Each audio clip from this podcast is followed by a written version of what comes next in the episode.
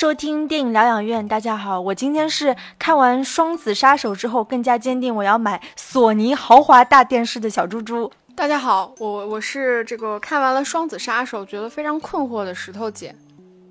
那在节目正式开始之前呢，还是呃欢迎大家去关注我们的微信公众号“电影疗养院”，聊天的聊。那在菜单栏会有一个粉丝俱乐部，如果你们感兴趣的话，可以加我们有关工作人员的微信，通过回答呃问题可以进群。你已经好久没有 Q 过有关工作人员了，有有 Q 过吧？因为我们节目最近更新 更新频率的问题，对，所以你没有没有 Q 他，毕竟前一段时间还托给托管给他群那么长时间。对，那我们今天要来聊一部呃李安的新片呃《双子杀手》，嗯，那也是李安第二部采用就是一百二十帧四 K 三 D 的这样的一个技术模式去拍摄的电影。那我们今天会从上一部是什么？上一部是比利林恩的中场战士，然后也是我跟石头姐一起看的，而且哦对哈，对没错，嗯，然后也是看的一百二十帧，对。然后我们今天其实是在又要做广告了，其实没，我不我不会告诉大家在哪里，但是呢，它是一家 CGV 的，一百二十帧的。你说你背着我拿了多少广告费？有没有五十块钱？对啊，所以就是我们正好两部都看了一百二十帧。其实听说好像目前全国能够播放一百二十帧的电影，电影院的数量还是有限吧。所以你在炫耀吗？对对，所以我在炫耀。但是也有蛮多厅是支持六十帧的。嗯，OK，好，那我们这期要怎么聊嘞？那我们今天的节目主要会从呃优缺点来聊吧。嗯。我我觉得我在我在那个就是开始已经说了嘛，我觉得我看完这个电影的感觉其实是非常困惑的。那我们首先来聊一下优点吧。其实，嗯，这片子我觉得优点应该也蛮多的。嗯，首先就是它的主题上吧，你觉得它主题在探讨什么？那这部电影我觉得是一个人和他自己的和解，尤其是站在李安的角度上，他想表达的是一个中老年人和自我和解这样的一个主题。其实影片开头，呃，那个威尔斯，呃，史密斯演的那个叫亨利嘛，他就有说啊，我现在都不能看镜子。那一直到他遇到就是比他小，啊，三十多岁的这个克隆人 Junior 的时候，他开始就是他面对 Junior 的时候，其实某种程度上也是一种镜像的在看自己。一直到就影片结尾的时候，啊，还有跟那个女主角说，我现在都能照镜子了。啊，其实它影片的结构，我觉得也是比较清晰的，就是刚刚有说的这个，呃，照镜子这个镜像跟自己的和解。但是为什么就是我们观影过程中会产生这种困惑感，或者是？不知道在讲什么，我觉得是跟李安他想表达的这种自我和解的主题，它本身的抽象跟电影剧本的平庸，然后我们也会发现有一些怪异的电影节奏以及无效镜头运动之间的不融合。之所以说是无效镜头运动，是因为这个其实是因为我们看的这个版本是一百二十帧的，所以它有那种炫技的成分在，再加上就是无论是这个主题还是克隆人这样的一个爱。Idea 到现在都已经是比较过时的东西，导致电影很多内容都是分散和粗浅的。嗯嗯，它其实有一点是那种像更像是一体两命的感觉。其实我看的时候就其实会中途产生过一定的困惑啊，因为其实说实话，就是讲克隆人的电影蛮多的嘛，对吧？所以你在看到这一部电影的时候，你你反而会觉得说，我看的时候会觉得说，好像李安去探讨克隆人这个东西，并不像我想的那个走向。他其实并不是在探讨克隆人这件事情，比如说他的伦理啊，他的这种呃科学观啊，其实我觉得探讨都不是，反而是一种非常更加哲学化的主题。他其实克隆人就其实克隆人说到底这个里面就是完全是一个人，就是你你像那 Henry 跟 Junior 他们两个人虽然说是克隆人，但你至少看上去他们两个人是完全一样的，包括喜好啊、性啊、性格啊，然后这种擅长啊，然后不喜欢的这种饮食习惯，其实全部都是一样一样的，你就可以把他们。看成是完全是一个人，他其实在探讨的是，当一个人如果他有两种命运的情况下，那其实一种是被控制的命运嘛，然后另外一种其实相当于是更加自由的，可以有自主选择权的一种命运。它反而是通过这样一种呃克隆人的延续，呃实现了一种我觉得是嗯一种从被控制到解放的这么一个嗯进化吧，我觉得嗯。哎，石头姐，我想问你，其实。目前克隆人绝对不算是一个很很热的话题，甚至是 out 掉的话题。起码 AI 比它要先进一点，嗯，对吧？他没有选这，他反而选了克隆人。但是你会觉得这部电影算是硬科幻吗？不算吧，我觉得他探讨的更多，嗯，还是非常，我觉得是更加个体化的，更加偏哲学化，或者说它本身探讨的主题是非常传统的。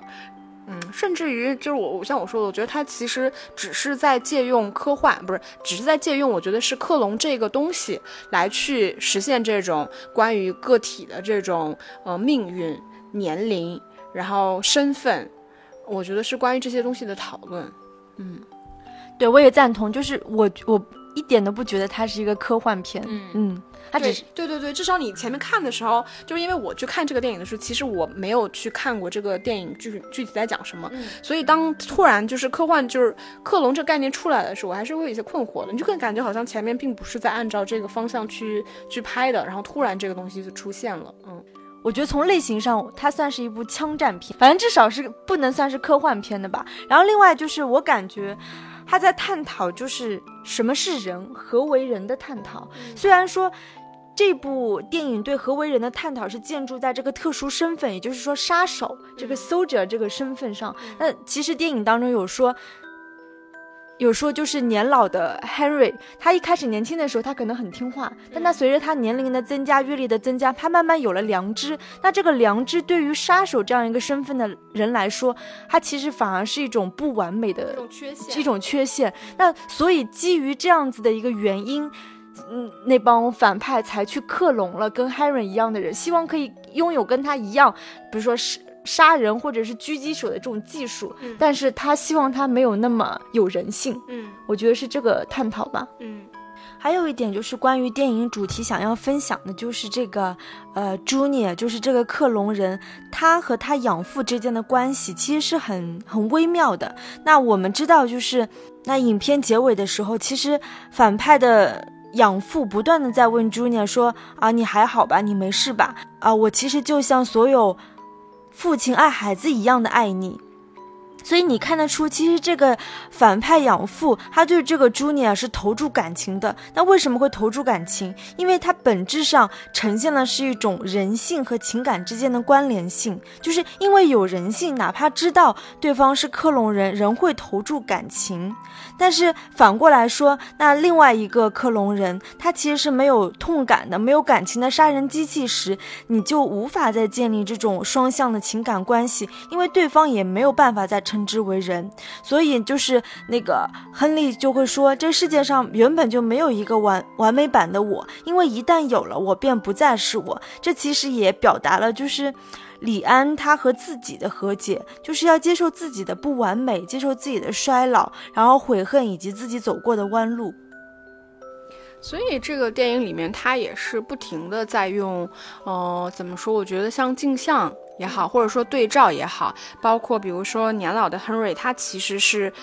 就是当这两个人就在对峙的时候，其实他更多的是展现自己阅历。呃，谋略、智慧的那个方面，那他电影其实也有侧重去表现那个朱尼尔他的那种灵活、矫健，对吧？自信，哎，不算是自信吧，但我觉得至少是非常年轻化的那种东西。就是其实电影里面有刻意去对这两个人物的呃这种方面去做一些对照，嗯，包括用一些什么场面呀、镜子呀，然后包括对他们的形体呀，我觉得是是有蛮明显的去去做一个对照。石头姐刚刚说的这两个人对照，我觉得恰好也算是这个电影我觉得的优点，就是打斗戏，对吧？我我自己是蛮喜欢他们在那个哥伦比亚的那场就是街斗，嗯，他们有从就是屋顶上那种狙击手的那种对决，然后再转移到两个人骑摩托车的那种对决，然后正好就是发挥了一百二十帧的，我觉得是一百二十帧的魅力。嗯，首先就是。我们说从二十四帧到一百二十帧的区别到底在哪里？我觉得一个很大的优势就是二十四帧其实是在对那种高速运动的物体，如果你截屏的话，是很容易糊掉的，因为它没有办法去捕捉到这个高速运动的那种细节感。但是，一百二十帧，它就因为它是这种高帧率的电影，它恰好能弥补这种。所以你看到那个他们在哥伦比亚街头，就是两个人狂飙摩托车的时候，然后那个 Henry 的那个皮衣还是夹克，就是那个被风鼓着，就是你感觉到，就因为有一百二十帧，你都捕捉到了风的质感。那这个我觉得是呃非常大的一个亮点吧，嗯，其实这点我是认同的。我觉得他一一百二十帧，其实对于这种，我觉得像像你说，李安其实是有侧重去。表现这个电影里面的动作戏、枪战戏，其实这种更偏肢体化的这种表演方式啊，这个这种戏份吧，其实也是因为我觉得一百二十帧它是能够捕捉到这些动作戏当中的一些细节。呃，像我们以往看到的一些，就是以往好莱坞所有的这种动作戏，其实它是能通过非常花哨的方式让你看到这场戏，就是动作戏本身好像很精彩。其实，但这个里面，我觉得它其实通过一百二十帧是有展现另外一种层面上的一种动作真实，就是其实你去看到两个人。近身的那种，嗯，肉搏也好，或者是这种演员的细节、脸部细节也好，或者说包括这种像你说的，可能当他们在飙摩托车的时候，其实那种真实感，我觉得是以往你去看其他的电影，就不论我们说是这种中国，我们我们中国人的这种，嗯。呃，有武打戏、武打功底的这种动作戏也好，或者说像以往好莱坞那种非常密集的花哨的剪辑方式制造出来的那种动作的激烈感也好，其实跟我们今天看一百二十帧所制造的这种动作真实，我觉得都不是都不太一样，就是因为它捕捉了我们以往动作戏那些捕捉不到的细节。既然我们提到了一百二十帧，我们刚刚也提到了就是啊真实感或者是进入这样的词，那我们来具体来说一下，那一百二十帧它到底是造成了真实感，还是一种过度真实造成的虚假感呢？嗯，我觉得肯定是。我觉得肯定是有层次上的区分吧，比如说我们看一百二十帧，像我们今天看到的很多场戏份，其实你能看得出来，李安是有刻意通过这种方式去营造一种进入感，包括说我们说到这种呃威尔史密斯跟啊威尔史密斯跟年轻版的自己在那个屋顶以及那个房子大房子里面的那种动作戏，其实它很像是我们自己玩的那个游戏，比如说吃鸡啊这种游戏，它其实非常像。还有就是嗯当那种嗯结尾一场很大的那个枪战戏的时候，其实它是有侧拍。那个枪的烟火轨迹，比如说它打在车面上，或者是那个烟火的轨迹从你面前划过的那种那种东西，其实我我机位我机位的机位就是观众所看到那个位置，其实你明显是在这个战斗戏当中，你能看到这些东西。我觉得它是一种非常呃偏游戏感的东西。那游戏其实一直以来它强调的就是一种进入感，嗯，它强调的是一种这种参与的真实感。那我觉得一百二十帧在这种层面上，它肯定实现了是一种，我觉得是。嗯，某一种程度上的进入感和真实感吧。但说到底，我觉得这种东西呢，它又不是等同于现实的真实。比如说游戏所营造的那种沉浸感，它并不是你现实生活中的那种嗯真实感。我不知道我有没有说清楚。嗯嗯，我我可以补补充一下，石头姐刚刚不是有说到，就是这两个就是年轻版和年老版对比的时候，那种游戏感，我觉得还体现在一种策略，就是我们知道就是。呃，很多打斗戏的这个镜头，很多时候是亨利，就是那威尔史密斯的主观镜头。嗯，那他其实是他在体力上肯定是不如年轻的那个 Junior 更加那么什么皎洁啊、轻便，但是他胜在他的策略或者是他的预判。嗯。就是就像你玩吃鸡或玩游戏的时候，你就要判断现在这个人物是不是走到我的那个枪靶的那个中心，那他应该往哪边走，我应该下一步做什么判断？那这个其实也是很强烈的游戏感。嗯，只有游戏感的时候，你才会考虑到策略这个问题。嗯，然后。然后，呃，说到这个，我觉得就是我们前面聊聊过的这种真实感。我觉得另外一种层面上，就是也是一百二十帧带来的虚假感。我觉得这种虚假感，并不是说它不像是传统的电影那样，就是让我们很难去进入，让我们很容易去分散。我觉得另外一种层次上，它其实制造了一种像你说的，可能过度真实，它其实就是一种虚假。但这个也并不是很新鲜的话题啊，因为当时比利林恩的时候，我们就在聊这个电影里面，其实我们也能看得到，李安其实是有去把一百二十帧它。它的一些特点跟它的故事做一些结合。比如说，就是我们看普通的电影，其实你是不会看一只蜜蜂那么清楚的。然后包括它，你迎面走来，你前面可能会有一些像蚊子啊、苍蝇一样的东西。其实如果在正常的大荧幕镜头，除非你是以非常近距离的方式去拍那个苍蝇或蚊子，它其实是非常容易被观众所模糊掉的。但这个电影里面，其实我们是能够非常清晰的看到这个东西的存在的。再加上我觉得，呃，这个电影里面还是有开场就去拍威尔史密斯，当他去想去狙击一个就是坐高铁，呃，快速移动的那个人的时候，他其实握了一下自己的手，然后包括当时镜头是给他手部一个特写，然后我们仍然可以看到，就是呃那种非常清晰的你手部的那种纹理、毛发的质感。之前比利林恩不是也有用过吗？就是对这个，我觉得说实话，这个确实是一种，嗯，你看到了你会觉得啊，好真实啊，就是我们手手的那种肌肤纹理和毛发似乎就是那样的，但事实上你放在现实生活中是没有人会去这么看自己的手，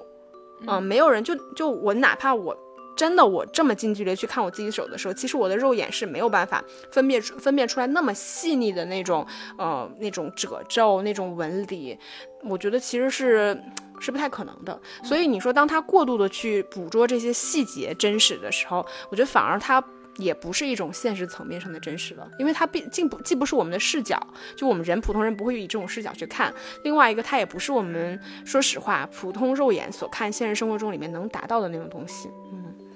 对我正好想补充一点，就是。石头姐刚刚说的那种就是细节，比如说皮肤质感，我想到了就是逛那个电视机大卖场的时候，你们发现电视机大卖场上面播放的那种宣传片，它一般会播放什么？一个是风光，一个是美食。那这个美食那个番茄那种红，一定是红到你觉得你现实生活中不会有这么红的番茄。然后那种风光，比如说田野绿油油的那个什么呃稻子之类的那种绿是非常非常绿。那同样的这种感觉，其实我在这部呃《双子杀手》当中也有见到，因为就是因为其实这部片子因为在很多地方取景嘛，对吧？除了美国啊、哥伦比亚，然后那个布达佩斯啊、比利时，那我印象中这种清晰的感觉发生在美国，我觉得还蛮合理的。但是当他捕捉这样的东西到欧洲的时候，到比呃比利时、到布鲁塞尔的时候，我就会有一种。呃，不是布鲁塞尔，是布达佩斯的时候，我就有种不真实的感觉，因为其实欧洲的城市是有一点灰蒙和脏乱差的，但它过度，我觉得它是有种怎么说，影像的那种纯净感特别大的时候，就反而失真了，嗯，就没有那种城市本身的质感了，嗯。对，我们其实是在聊优点啊。嗯，那那你所以就是说到底，你觉得一百二十帧这东西，就是它制造的到底是一种真实感，还是一种虚假感呢？我觉得这个东西本来就是一个悖论。其实我们刚刚都有说到，既有真实，也有也有虚假的部分。然后我另外想再补充一点，就是通常三 D 电影其实它亮度上是比二二 D 电影要低的，嗯，对吧？但是呢。正是因为它采用了一百二十帧的这种拍法，我会觉得它的三 D 的亮度会补足了这种三 D 亮度不足的缺陷，这算是一个优点。嗯。觉得一百二十帧跟三 D 其实本身是蛮蛮配的一个东西，嗯，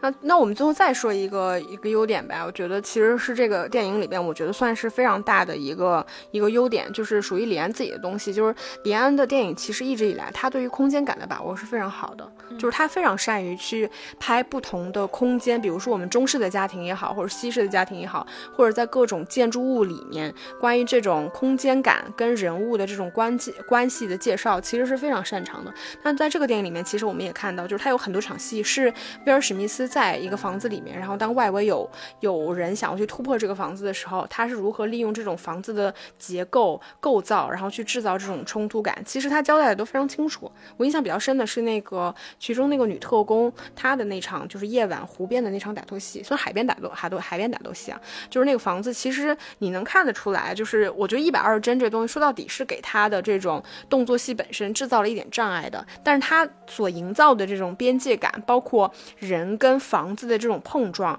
我我觉得还是非常清晰的。嗯嗯，对我是觉得他把这种边界感更加明确了。嗯嗯，就是石头姐刚刚说的那场戏本身就是拍夜戏打斗戏。如果是普通二十四帧的话，其实难度还蛮大的。我觉得会不好看。啊，对，就很难好看，因为那房子本身是很小的嘛，嗯，它相对来说是比较单一的一个房子，就你要怎么样在这个其中，在夜戏去拍打斗戏，说能够拍的，我觉得像这场戏拍的那么的进入感那么强，我觉得是比较难的，嗯，因为它的夜晚的戏其实亮度、清晰度，嗯，包括画面信息都是比较充足的，嗯，这个是以往的做不到的，嗯，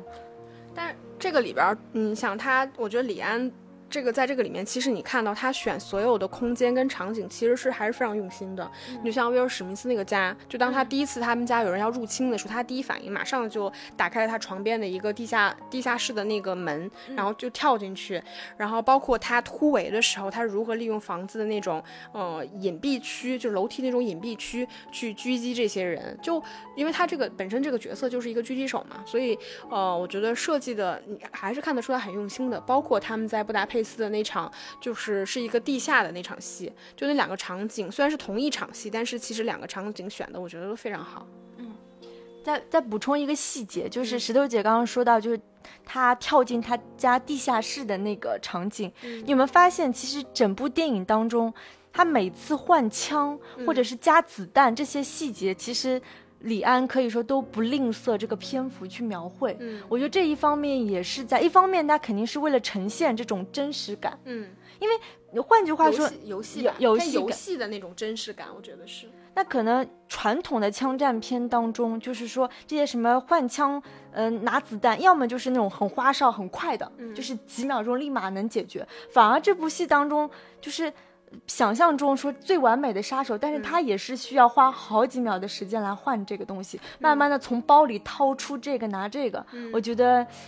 令我印象也蛮深刻的。没错，你这么一说，他其实这个里边真的花了很多篇幅去拍他们在不同的枪战场景的时候，就是他们是如何换枪，枪如何掉，然后你如何拔刀，你的刀又如何掉，你怎么去换武器，他真的花了很多篇幅在拍这个东西，就让我，我觉得这个也是让我看这个片子产生困惑的一个原因所在。就我我很难判定说这个困惑是不是由于一百二帧带来的，还是说是李安拍这个故事的时候他的着重点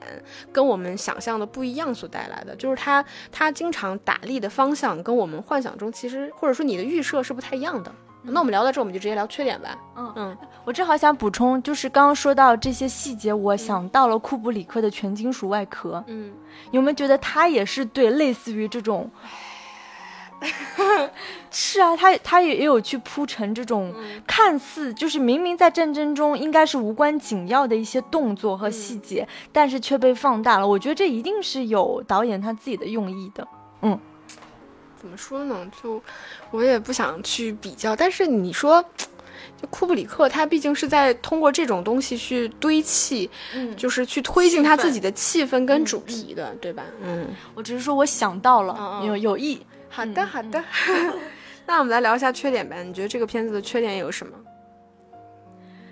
其实刚刚有我们在聊那个主题的时候，其实也就聊几句就没没再聊了，说明 这个主题其实探讨的并不深入，而且也比较分散。嗯，就是你你很难像就是做语文阅读理解一样，我们可以把这个主题侃侃而谈。嗯嗯。所以我觉得你有没有这种感觉？就是我们其实聊这个电影的时候，整体的感觉是很难受的。就是它，它首先就是，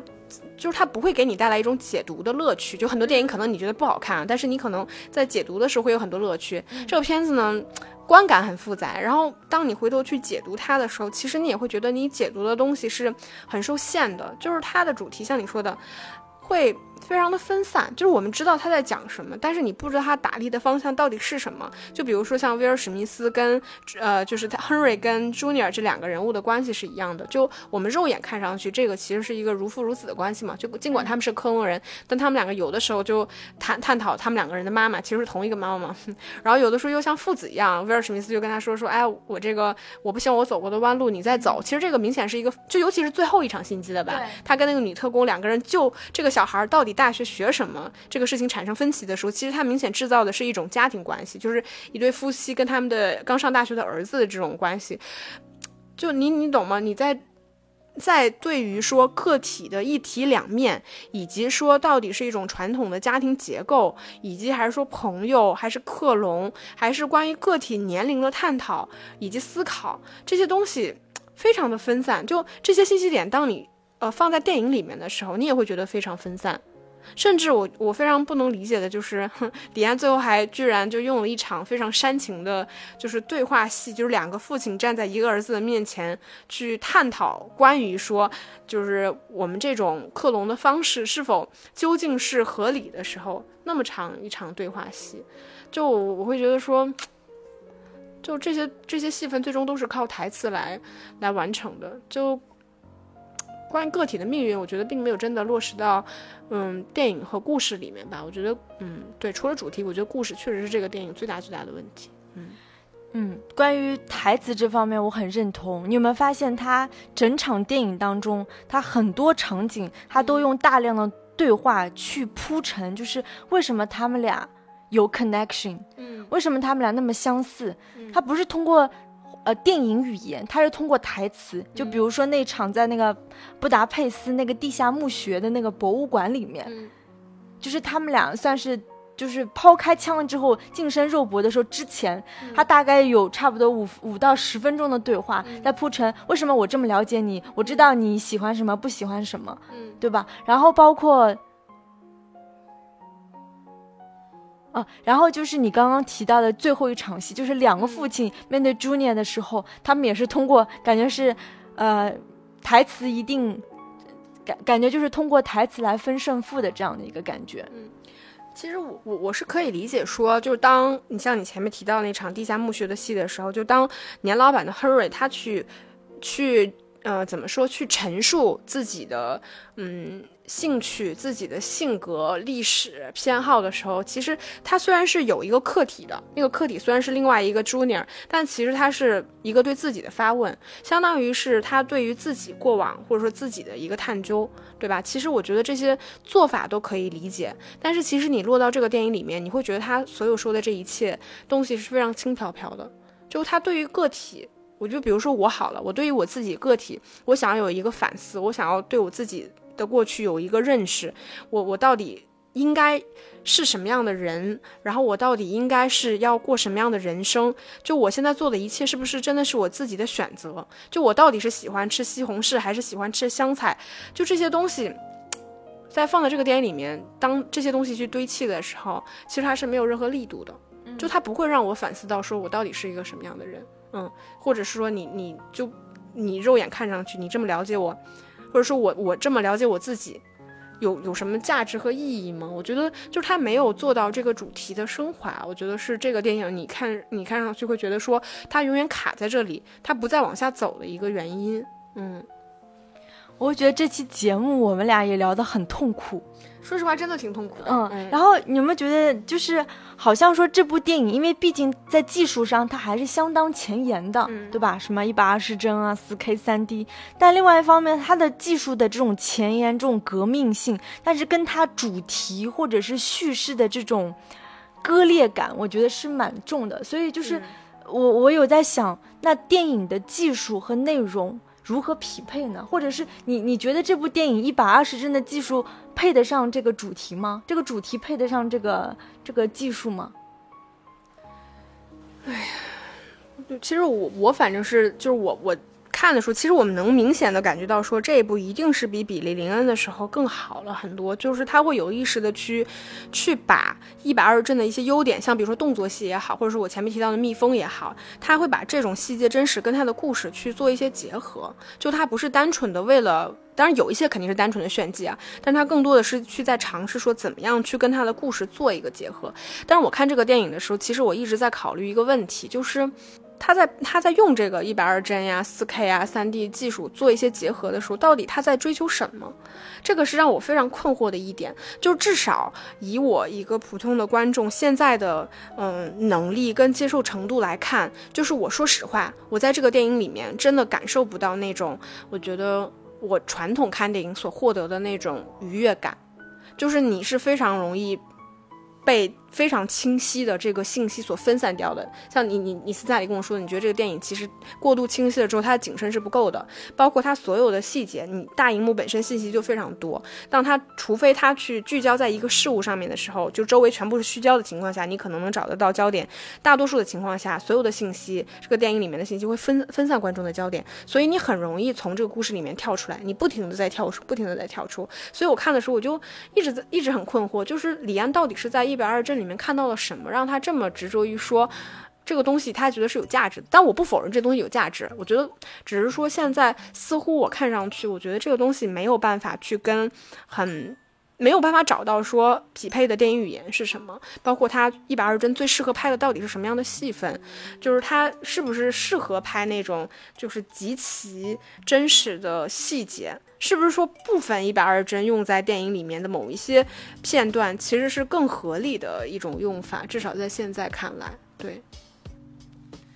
我记得我前几天就是看李安的采访还是视频当中啊，他有。他有一种给我的感觉，就是说他几年前拍《比利林恩中场战士》的时候，其实当时票房也不算好，然后口碑也不算好，所以大家都觉得他应该是顶着非常大的压力的时候，结果哎，这部戏又用了这个同样的技术，所以他当时有一句话说啊，我不希望。世界上下一部一百二十帧还是我拍的电影，就是他当时拍完《比利林恩》的时候说，就没想到这个预言成真了。也就是说，过了这几年当中，真的没有人再用一百二十帧三 D 这个技术去探讨。所以就是，当我们肯定会对李安这个，他明明明是已经可以功成名就的，或者是功成身退的这样的一个导演，却依然在选用这种方式去尝试的时候。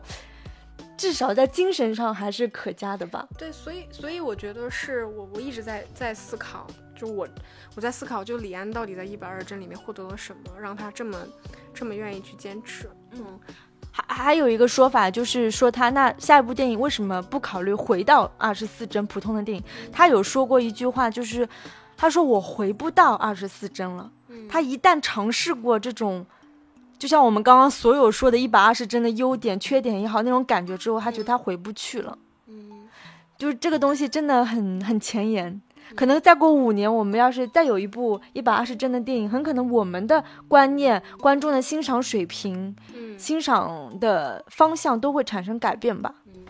你知道，我我我看这个电影里边，我还有一点就是，呃，说实话，就是我非常。不喜欢的一个点，就是是其实是比利林恩的时候，大家就有提过的，就是我觉得这个片子里面是没有影子这个东西的。就是我觉得电影，就我们说到底，我们可以说啊，很多就电影的韵味也好，它其实是就我们说过嘛，人的人眼视觉其实就没有那么清晰，所以你做到一百二十帧，它其实就已经不是一个真实的情况了。再加上我觉得电影从我们最开始去看黑白片的时候，其实它就是一个非常讲究光影的艺术。就我我觉得在这个电影里面，就是当无论它是白天还是黑夜，其实你是看不到人的影子的，就是包括你人在其中的时候，你看不到周围所有的树木、墙壁、灯光，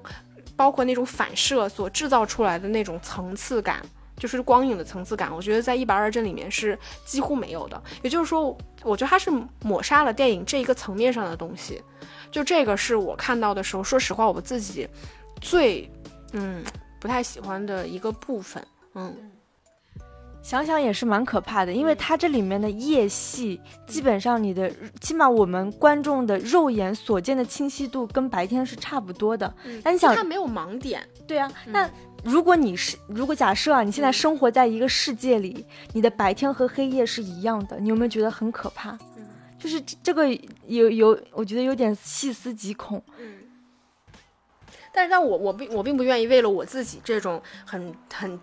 就是不太高的，对我自己的这种保守，可能是我自己的这种问题欣欣赏能力或什么的，去否定说这个东西没价值。我觉得其实不见得，就是我觉得电影技术永远是这样的，就是它它它需要依赖于不断的这种技术进步，只是说到底哪些技术有价值，哪些技术没价值，到底什么样对他来说是一个比较理想的呈现方式，可能说现在没找到。嗯，但我因为我自己还挺喜欢李安的，嗯，所以就我我刚才也问过你这个问题嘛，你觉得这个电影好看吗？你你你也想了想，你回答我说好看，对你可以说它是好看的，对你也可以说它是难看的，就是你在其中，无论你做哪个决定，其实你都觉得是可以站得住脚的，嗯，这个也也是这个电影我觉得神奇的一个地方吧，嗯。